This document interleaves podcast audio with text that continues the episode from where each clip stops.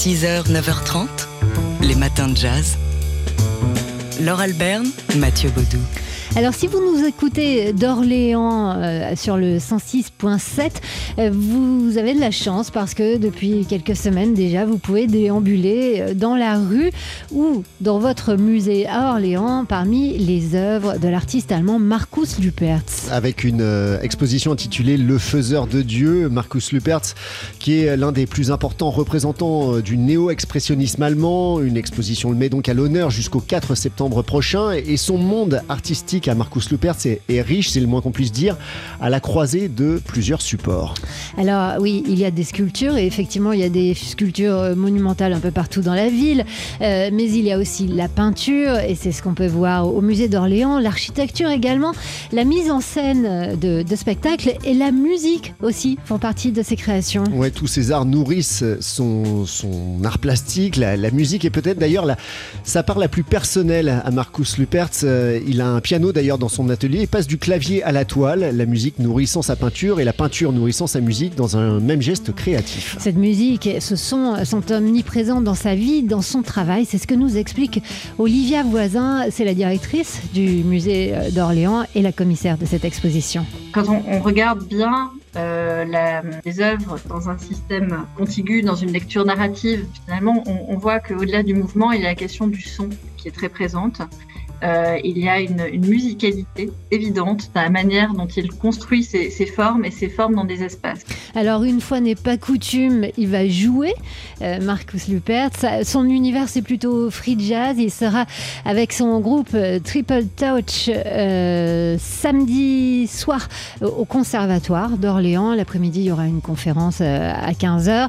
Et donc, pour voir ses œuvres, bah, cette exposition, Le Faiseur de Dieu, c'est donc à voir jusqu'au 4 septembre prochain à Orléans.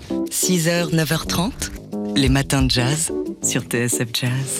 Alors hier on était mercredi et le mercredi sur TSF Jazz une fois par mois c'est Improbox, l'émission euh, d'Ibrahim Malouf. Et hier, c'était la dernière de la saison. Oui, dernière de la saison. Ibrahim Malouf qui part en vacances en ce qui concerne son rôle d'animateur radio, parce qu'il n'est pas vraiment en vacances, puisque les festivals de l'été vont commencer. Vous le retrouverez. commencer par le sien. Ah oui, le sien euh, qui se passe. Voilà, voilà, exactement. Autour de l'improvisation, toujours la passion première d'Ibrahim Malouf. Et donc, oui, hier, c'était le réalisateur Claude Lelouch, l'invité exceptionnel de cette dernière de la saison Ibrahim Malouf qui a parlé improvisation, donc avec Claude Lelouch. Claude Lelouch qui euh, a dit à quel point il était un cinéaste de l'instant, un cinéaste du présent.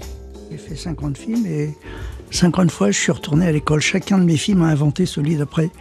Chaque seconde de ma vie a inventé celle d'après, comme euh, les notes de musique hein, s'inventent les unes après les autres. Voilà, donc si vous voulez, je crois, je crois au présent. Le présent est la seule chose qui, qui nous appartienne. Mm. Et puis il n'a pas le temps de vieillir. Voilà. Et le cinéma filme le présent.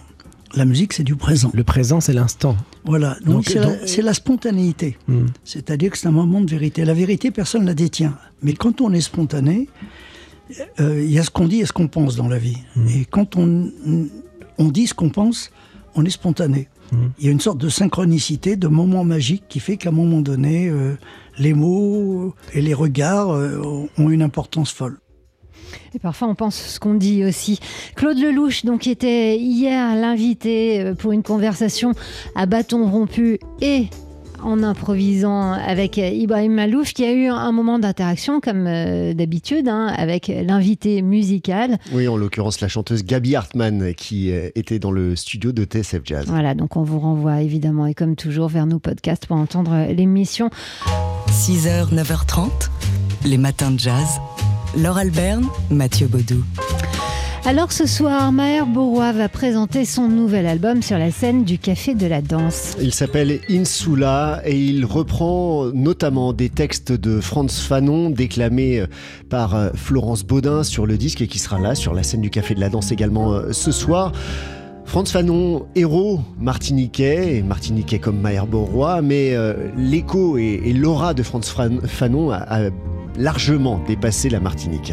C'est un symbole de l'émancipation de la culture noire, militant antiraciste, anticolonialiste, on vous en a souvent parlé dans ces matins de jazz. Maher Bourrois affirme avoir grandi avec euh, les idées de Franz Fanon euh, grâce à, ses parents. C'est la première fois que j'ai cette envie de mettre des textes dans de la musique avec le slam, puisque euh, il aura une slameuse à ses côtés. J'ai eu envie de faire déclamer des textes. Cette forme d'expression me touche aujourd'hui. Alors, oui, pour faire entendre des textes, il faut une musique. Et la musique, elle est évidemment extrêmement importante pour ce compositeur qu'on écoute tout de suite. La direction musicale d'Insula, c'est une direction qui veut mettre en avant la musique populaire. La musique populaire dans, dans son sens noble, c'est-à-dire une musique pour les, les cœurs et pour qu'on puisse la ressentir avec le corps aussi.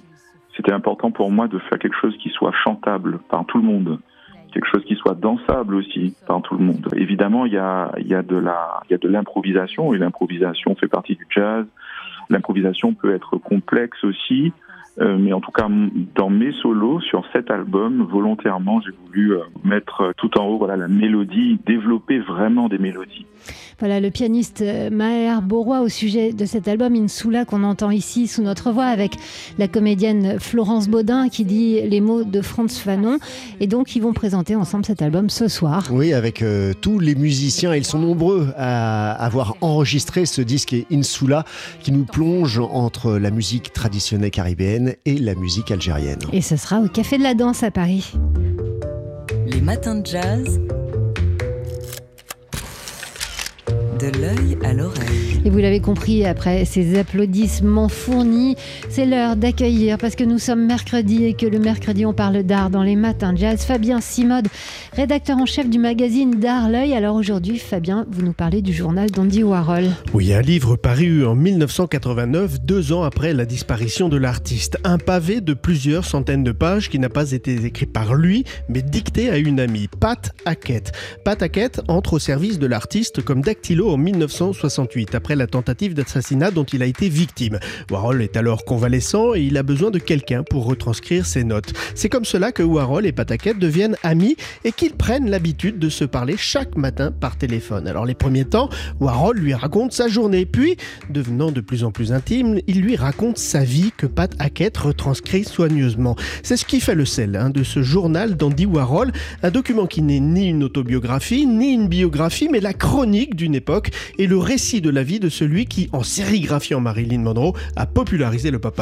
Alors si vous nous en parlez aujourd'hui, Fabien, c'est parce que ce journal d'Andy Warhol est désormais devenu un documentaire sur Netflix. Andrew Rossi, le réalisateur du documentaire à la une du New York Times en 2011, a eu l'idée d'adapter le livre à l'écran. Le film repasse les grandes étapes du destin de Warhol, son enfance à Pittsburgh, son arrivée à New York, son homosexualité, la tentative d'assassinat en 68, mais il nous plonge aussi dans la vie intérieure de l'artiste, un océan de solitude et d'angoisse qui contraste avec l'image de glamour qui lui colle à la peau. Le film comprend de nombreux témoignages et nous montre des images d'une grande beauté, archives privées et même scènes reconstituées euh, dont c'est la mode en ce moment. Il ne s'agit pas d'un énième documentaire pourtant sur le célèbre pape du pop, mais d'une mini-série de six épisodes d'environ une heure. Un documentaire fleuve dans lequel vous entendez, oui, vous entendez la voix de Warhol lisant son propre journal. Pourtant, Warhol ne l'a jamais enregistré sa voix a été reconstituée par l'intelligence artificielle. Et c'est bien elle, alors certes un peu métallique, mais très reconnaissable, qui donne son rythme lancinant au montage. Le générique du film s'ouvre avec le standard de Nat King Cole, Nature Boy. Vous savez, alors, The was boy. Il y avait un garçon, un garçon très étrange et enchanté, dit la chanson. Et c'est bien ce que l'on ressent durant les 6 heures du journal d'Andy Warhol, de l'enchantement. Fabien Simode, enchanté par cette série euh, documentaire sur Netflix et enchantant. Heureusement qu'on n'a pas plus de temps, que vous ne pouvez pas chanter Nature Boy en entier. On vous retrouve dans une demi-heure, peut-être vous pouvez vous chauffer la voix. Et si on ouvrait l'œil pour parler d'art Les matins de jazz. De l'œil à l'oreille. Il ne chantera pas, je vous rassure. Fabien, euh, Fabien Simode, donc rédacteur en chef du magazine d'art L'œil, parce qu'on parle d'art tous les jeudis dans les matins de jazz. Et Fabien, vous nous donnez quelques nouvelles euh, du monde des arts, et ce sont des nouvelles financières en l'occurrence. La première, pour euh, plus de 14 millions d'euros pour un appareil photo. Oui, 14 millions d'euros, c'est le prix qu'un collectionneur a déboursé pour acheter aux enchères un appareil photo Leica. Alors il s'agit du prototype zéro, hein, du célèbre modèle réalisé en 1923-1924. Alors ce peut paraître excessif, pourtant le Leica fut le premier appareil 35 mm au monde. Il a été commercialisé en 1925, l'année suivante, et a constitué un tournant dans l'histoire de la photographie mondiale, en étant porté notamment par toute une génération de photographes comme Henri Cartier-Bresson. Le précédent record était à un peu plus de 2 millions, là il passe à plus de 14 millions d'euros, euh, le prix pour acquérir un morceau d'histoire. J'aurais préféré qu'on taise ce montant parce que c'était le, cadeau que j'ai fait pour l'anniversaire de Mathieu Baudou. Euh, quand oh. Instagram fait avancer la connaissance en histoire de l'art. Oui, c'est le pari fait par une Britannique de 24 ans, Glory Samjoli, s'est en effet donné pour mission de répertorier les figures noires oubliées de l'histoire de l'art. Pour cela, elle a ouvert un compte Instagram, Black Art, euh, Black Aristocrat Art qui recense, à travers leurs portraits peints ou photographiés, les personnes noires membres de la haute société au XVIIIe et XIXe siècle, malgré le racisme et l'esclavagisme. Précisons que euh, Glory Sam Jolie euh, est elle-même artiste. Hein. Elle fait partie du mouvement de revalorisation de la figure noire mené par l'artiste nigérian Yinka Shonibare ou l'afro-américain Kian Wiley que l'on voit régulièrement exposé à Paris. Elle rejoue notamment dans sa peinture euh, dans le genre du portrait d'histoire en peignant des personnes de son entourage en costume d'époque. Alors je vous rappelle le nom quand même de ce compte Instagram, Black Aristocrat ah, vous dites bien.